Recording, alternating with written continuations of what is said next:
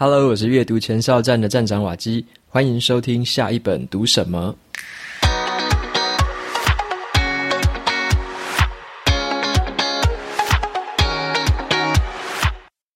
今天我想要跟你分享的这本书，它的书名叫做《绿灯》。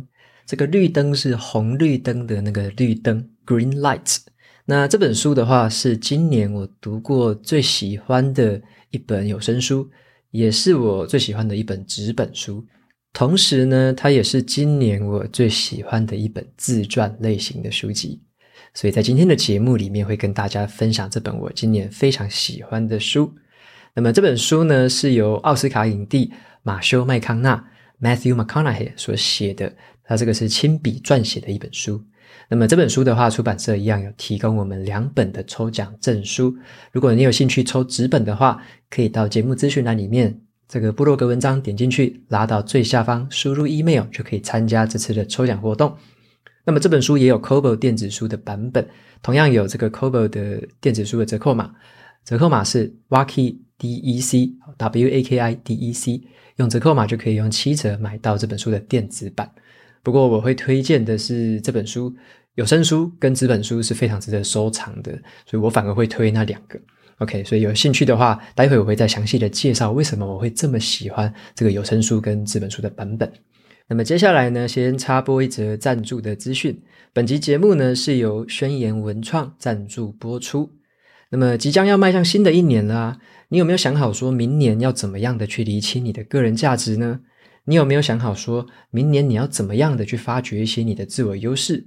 或者说，你觉得好像今年的生活停滞不前，明年想要有新的突破，或者是你想要有一些真正很具体的自我转变的计划，想要去执行？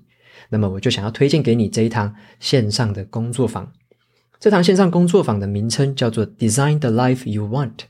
那这个工作坊的主持人是我非常敬仰的一位老师，叫做刘轩老师。那我之前也上过他的 Podcast 的节目，刘轩的 How to 人生学，好，是我非常欣赏的一位老师。那在这个线上的工作坊里面呢，他就会用一整天的时间，手把手的教你，他要把他独创的一套系统，叫做 Vision 生命设计系统，来教给你。那透过这套系统呢，你可以很快速的去厘清你真正在乎的一些核心价值，然后用这个当做核心，来发掘你自己的优势在哪里。而且呢，也可以打破你过去那些很容易困住你的，让你总是执行计划会失败的那些心魔。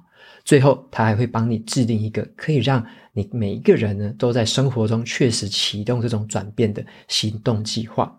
那这个线上工作坊的这个课程时间是在明年这个二零二二年的一月十五号星期六早上九点到下午五点的这个台湾时间。上课方式是透过 Zoom 这个线上视讯的一个工具来做上课。那如果说你有兴趣的话，可以到节目资讯栏里面参考这个报名的页面。那刘轩老师也提供给我们了一个好友独家的优惠，只要你购买的是一月十五号的这个场次呢，你只要输入 WAKI 三百这个折扣码，就可以享有新台币三百元的独家折扣优惠哦。那有兴趣的朋友的话，就欢迎去参考看看了。那么接下来呢，就回到今天的这本书《绿灯》的这个介绍。那我刚刚有讲这位演员的名字叫做 Matthew McConaughey，可是你如果听起来好像听不太熟这位是谁的话，我来说几部他演过的电影，你可能会比较有印象。第一部是《星际效应》，那这个就是讲地球已经陷入一个危机，那这个 Matthew McConaughey 他就跟安海瑟薇必须要上太空去拯救人类。那最后呢，他因为错过了跟子女相处的时间，然后在太空船里面大声的哭泣，那个画面就非常的经典。那么第二部电影是《华尔街之狼》，你记不记得那一个坐在里奥纳多对面，然后那一个很有自信还会拍胸脯唱歌的那一个股票经纪人？那这个人就是 Matthew McConaughey。那在第三部电影的话是叫做《要命俱乐部》，这个“药”是毒药的“药”，《要命俱乐部》。那他在里面演一个癌症末期。可是呢，他却不会向命运低头的一个水电工，在里面显得十分沧桑跟瘦弱。他在里面这个精湛的演技啊，也帮他得到了奥斯卡金像奖的男主角这个奖项。那么 Matthew McConaughey 他在写这本的这个自传呢，我觉得他让我感受到一个非常充满生命力的自我对话，而且呢，他就是发掘他自己灵魂深处的一些跟自己的自我对话，然后给出来的一些人生的指引。所以我觉得在读的过程让我非常的享受。他在书里面呢、就毫无保留的展露了自己的一些真诚跟破碎的一些这个心情，有时候呢，也会展现出他的温柔，也有狂野。然后他的思想很细腻，可是他的态度又很桀骜不驯。所以就是一个很特别的人。那在读这本书之前呢，我其实就有先看过他在奥斯卡的那一个得奖宣言，他就提到了三个在他生命里面不可或缺的元素。第一个就是他很敬仰的人，也就是上帝。那第二个就是他很期待的事物，往前去看的一个事物，就是家庭。那第三个就是他持续一直在追寻的一个目标或者是一个人物，也就是他心中的英雄。那个英雄就是十年后的他自己，他每一个十年都会在追逐他下一个十年后的自己，所以这段致辞我觉得非常的精彩。本人我自己是看了大概十次以上，不同的这个时间点就一直看一直看。那么有兴趣的朋友也可以到 YouTube 上面搜寻一下，就很快就可以找得到他的致辞感言。那我第一次读这本书的时候，我读的是 Audible 的这个英文有声书版本。那我那时候是用听的啦，所以呢，是他本人哦，就是 Matthew McConaughey，他本人亲自的口述，完完整整的原音呈现。他的声音有多好听，我就简单这么形容好了。你如果有听到人家跟你说这个某个人讲话声音很好听，然后听到耳朵会怀孕的话，你如果觉得诶，这样好像已经形容得很夸张了，那这本有声书，我保证你听了之后，绝对让你多怀好几胎。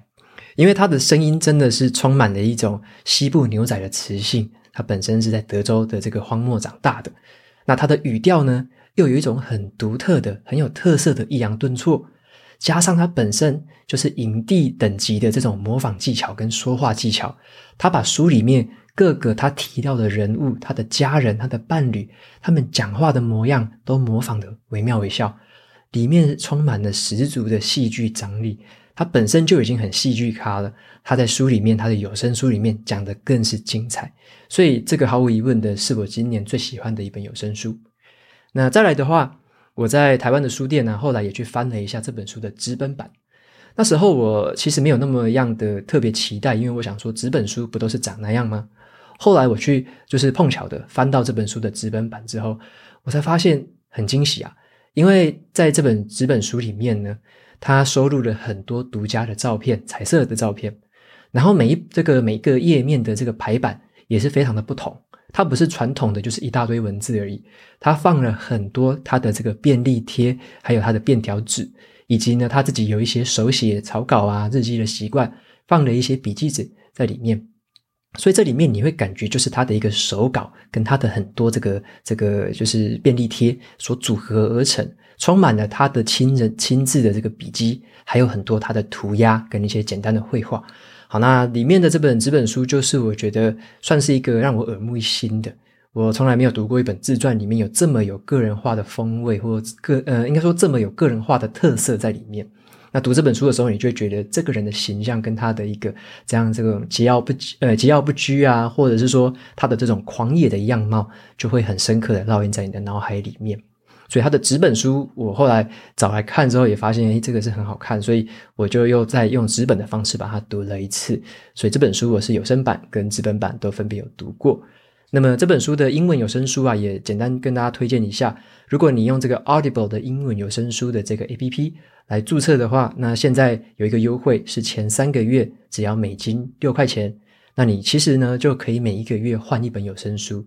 那像这本绿灯的这个有声书英文版，它原价是二十五块美金。那你用这个前三个月每个月只要六块美金的话，你其实就可以在第一个月就换到一本。那你之后几个月你还可以换其他本。所以我也把相关的资讯放在这个资讯栏里面，有兴趣的朋友都可以去参考看看。好，那接下来的话，我就简单来说一下这本书里面所提到的一些故事啊。那么，这个 Matthew McConaughey 他在书里面，他很坦白的就说了，他的人生其实是充满了伤疤，但同时呢，也充满了许多的精彩。他有提到说，为什么啊？他要写这本自传，因为他这个不只是为了要回顾，他也是要让自己继续前进。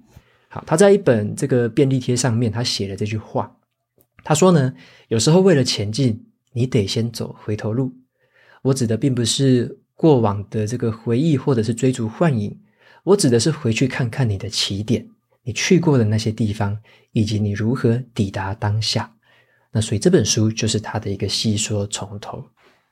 他的父亲跟母亲呢，曾经离过两次婚，但是又跟对方结过三次婚，所以就是这样分分合合的。那 Matthew McConaughey 他是家里面排名第三的这个小儿子。那他有一次啊，在这个威胁说：“诶，我要离家出走的时候，他的爸爸妈妈还帮他打包行李。然后呢，他的妈妈怎么教育他？有一次啊，他妈妈教他游泳，他就把他丢到河里面。如果 Matthew McConaughey 他没有及时的游到岸上的话，他就会被冲到旁边的瀑布里面。那还好，最后他游上岸了。然后在 Matthew McConaughey 十岁的时候。”因为他身上一个很简单的刺青，就被他爸爸打到屁股流血。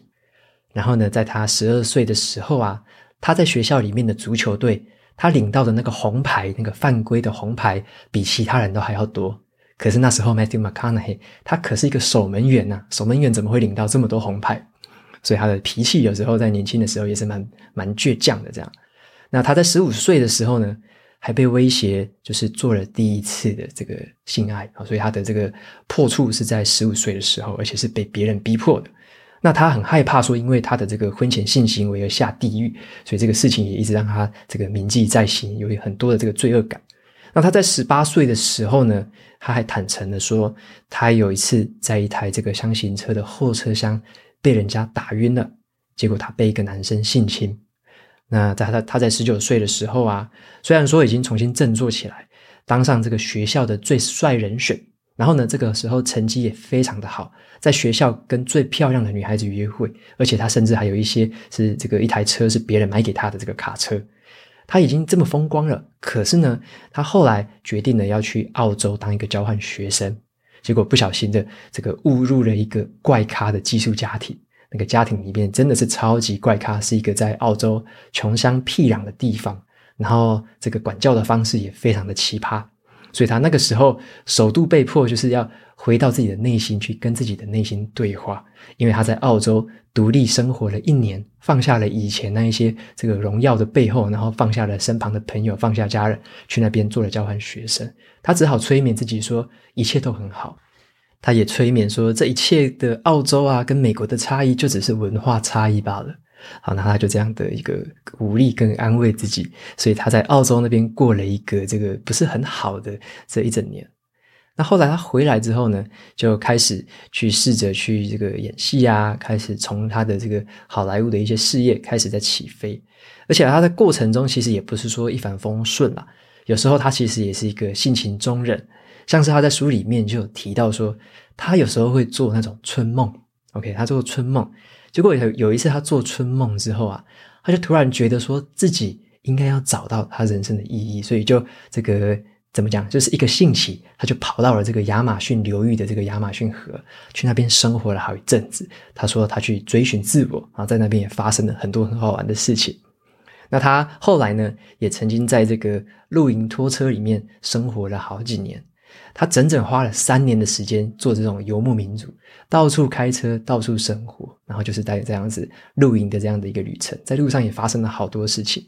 他发现说，这些经验告诉他的就是，生命其实也很艰难呢、那坏事情总是会发生。那每一条这个看似充满崎岖啊，跟这个失败跟挫折的道路，就很像是在我们这个开车路上有碰到的黄灯跟红灯。这些东西就会阻碍着你，它会让你感到很焦虑，感到很挫折，感到有时候会发愁。但是呢，当你就是你真正的去放开双手去体验它，去发挥你自己的弹性，而且有时候要发挥一点耐性，你就会知道说，这一些红灯跟黄灯，它迟早都会转绿。OK，所以这也是这本书的由来之一，就是它把它取作绿灯。就是在告诉我们说，在人生上有这么多的黄灯跟红灯，但是总会转绿。接下来你就可以依照这个绿灯，就可以继续的、持续的去前进。他有讲到一句话很有意思，他说：“少了阴影，我们就没有办法彻底欣赏光明。我们得先失去平衡，才可以找到立足点。”好，所以他是对自己这么说的。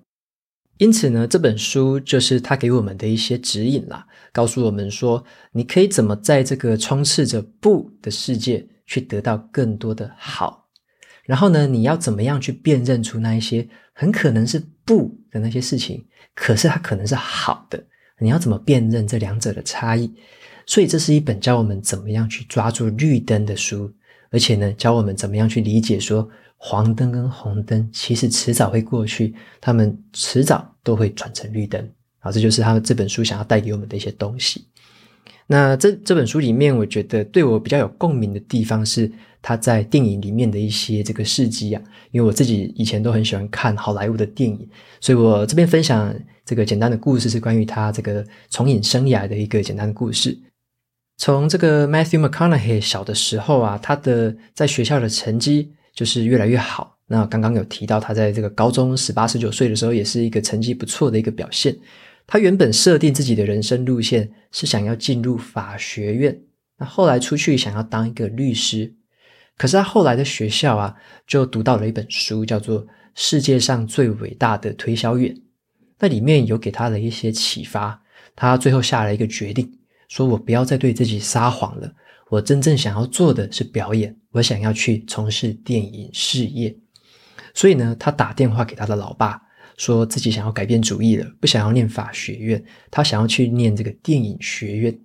他原本以为说他的老爸会很大声的骂他，因为刚刚讲的故事你会发现他的老爸老妈都是蛮奇葩的人哦，就是铁血手腕啊，然后很狂野，对他们都是这样子的一个这样子比较严厉的一个管教。那他原本以为他爸会发狂，会骂他，结果他爸听到他这个决定之后，反而沉默了非常久。最后他老爸就给他一句话，说：“你就做吧，不要当一个半吊子。” OK，他就听到了这句话。其实那句话是他老爸对他的充满信任跟肯定的一个表达方式。你不要当半吊子，你要做就好好的去做。所以他也从这个时候开始下定这个决心，要在演艺事业上面好好的发挥。那后来他在好莱坞出道的时候啊，他的这个起起点是扮演这个浪漫喜剧的这种奶油小生。那他第一部作品就叫做《年少轻狂》。那他演出那部作品的时候，其实很开心啊，是第一部作品。可是很不巧的是，在刚开始演那部戏的时候，他的父亲就心脏病过世了。那时候这个沉重的消息真的是让他非常难以接受。然后呢，这个就有点像是一个成年礼啊，你逃不开，但是那时候你又必须让自己转换，从这个男孩变成男人，这也是他生涯上面的一个转捩点。所以他也趁那个时候呢，他在那个时候写下了他人生的十个目标，他反省了他的人生。他写下的其中一个目标就是我要赢得奥斯卡最佳男主角。OK，他就那时候在老爸过世之后写下了那十个目标。那后来呢？随着他这个奶油小生的这个形象一直在别人的心中啊，就所有的片商啊都想要找他拍这种奶油小生，都会想要找他拍那种浪漫的喜剧。所以我们之前在荧幕上面看到 Matthew McConaughey 比较多是那种演搞笑片，然后呢这个身材很好，然后来卖肉卖颜值的，因为他长得真的很帅。但是他后来渐渐的发现说，他成为演员的意义不单纯只是为了这个东西啊。他不想要只是演奶油小生演一辈子，所以他觉得他的这个演员的这个生涯受到了挑战，也偏离了他原本想要演出这种各种不同样貌的角色的这样的一个想法。他觉得他应该要演出更不一样的东西，所以他就下定了决心，无论未来给我的片酬有多高，他都不要再演任何的浪漫喜剧了。所以他开始拒绝那一些片商给他的要求，很多的片商开始端出了更高的价码。四百万、八百万、一千万、一千五百万美元，他都不要，全部都回绝。所以呢，他开始的就回绝完之后，陆续的没有片商找他了。接下来的两年，他等于是在影界沉寂了好一阵子，后来才开始有慢慢其他的片商开始跟他接洽。那他也觉得很有趣的是，由于他受到了遗忘，所以呢，他反而被记得了。那其他的片商开始找他，说，你要不要演这样子一个很有挑战性的角色？你要不要试试看这个角色？